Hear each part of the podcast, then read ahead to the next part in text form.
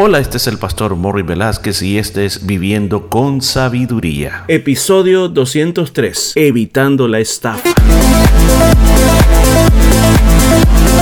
Y en el programa de este día estaremos aprendiendo cómo aplicar la sabiduría de Dios a nuestra vida a través del libro de Proverbios. Muchos consejos muy hermosos basados en la palabra de Dios. Todo esto y mucho más en Viviendo con Sabiduría.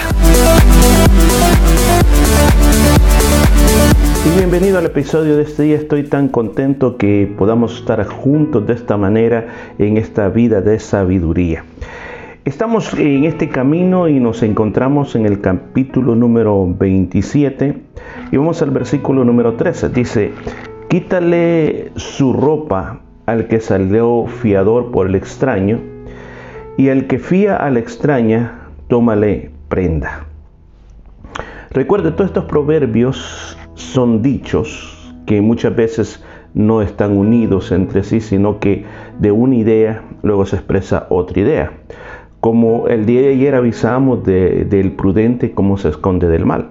Entonces ahora parecería que esta palabra está trayendo un mensaje para aquella persona que en lo que respecta al dinero se presta para salir de fiador de otra persona.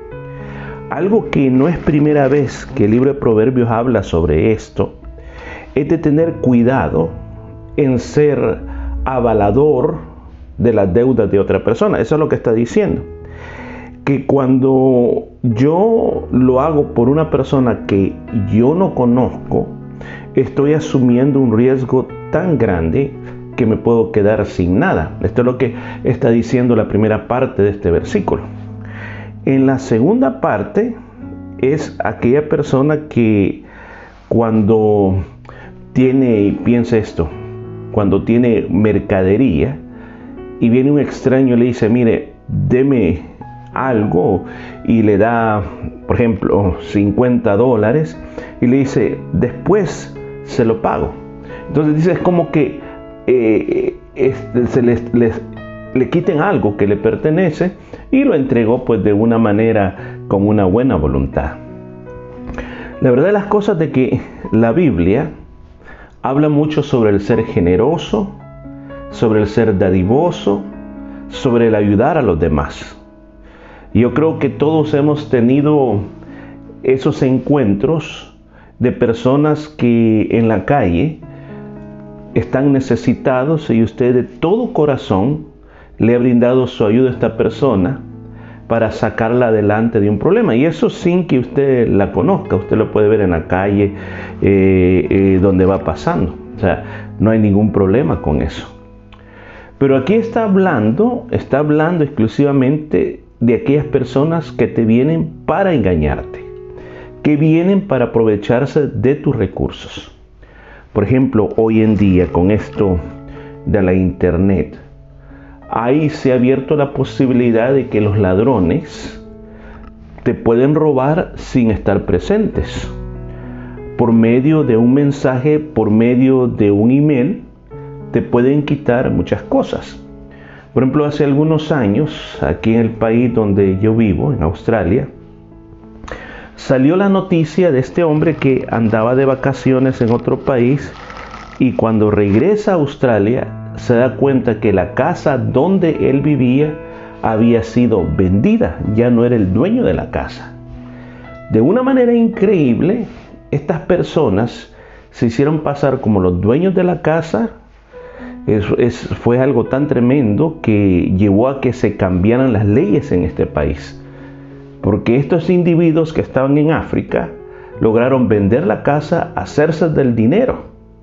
Imagínense, hacerse del dinero y tener los papeles legales a la misma vez.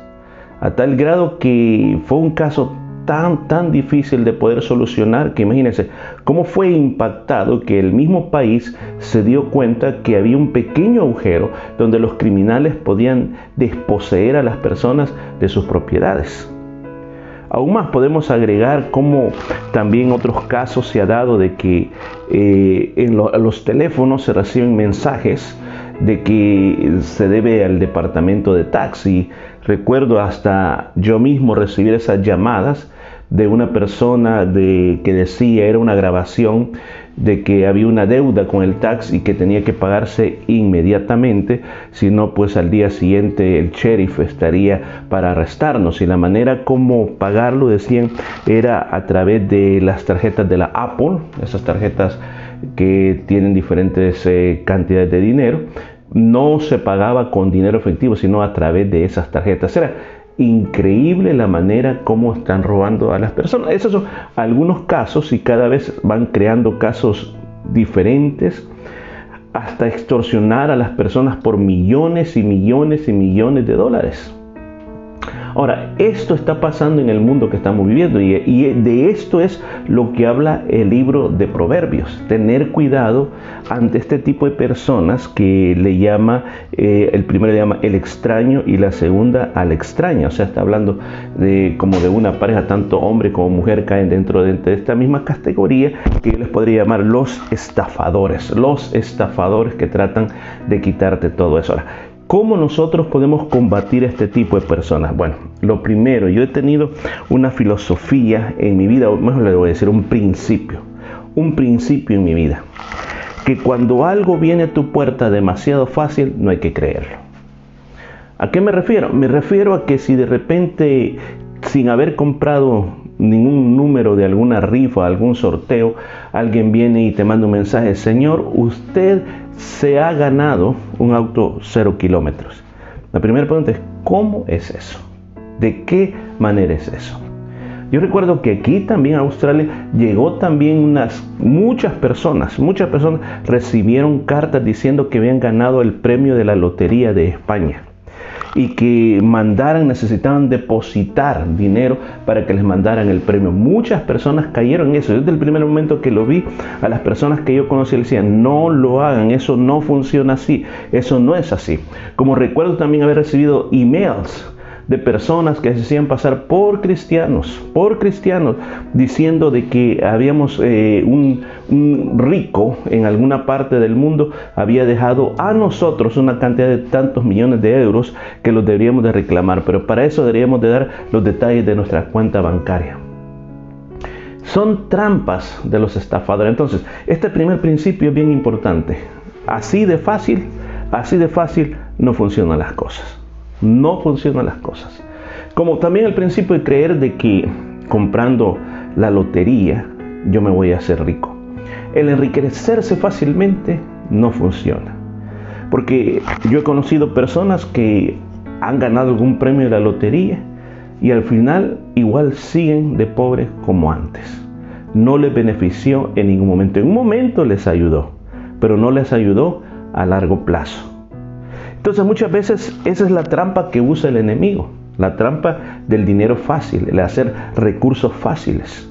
¿Cuál es la mejor manera? La mejor manera es simplemente trabajar para crear lo que tú vas logrando con el producto de tu trabajo, más la bendición de Dios en tu vida. Ahora, ¿qué es otra cosa que podemos sacar de esto? De que hay necesidad de ayudar, claro, ayude. Como decía, decía un hermano ya mayor, mire, decía, yo no le presto dinero a nadie, yo le regalo dinero. Cuando alguien viene y me dice, mira, préstame 50 dólares, le digo, no, mira, yo no tengo 50 dólares, pero te voy a regalar 20. Porque dice, a través de esas cosas muchas veces lo que uno hace es perder amistades. Entonces muchas veces yo sé que como cristianos también la gente se quiere aprovechar de usted, que usted es una persona generosa, que usted es una persona bondadosa. Como en una ocasión recibí llamada de un hombre, un hombre australiano, eh, pidiéndome de que se encontraba en otro estado de Australia y que necesitaba que le mandara dinero para poder él venir y reunirse con su familia. Cuando comencé a hablar con él, lo que me dijo me conmovió el corazón y yo comencé a consultar con los miembros de mi directiva la situación, cómo podíamos ayudar a este hombre. Pero entre todos tomamos consejo y dijimos, no, pues esto nos parece muy raro.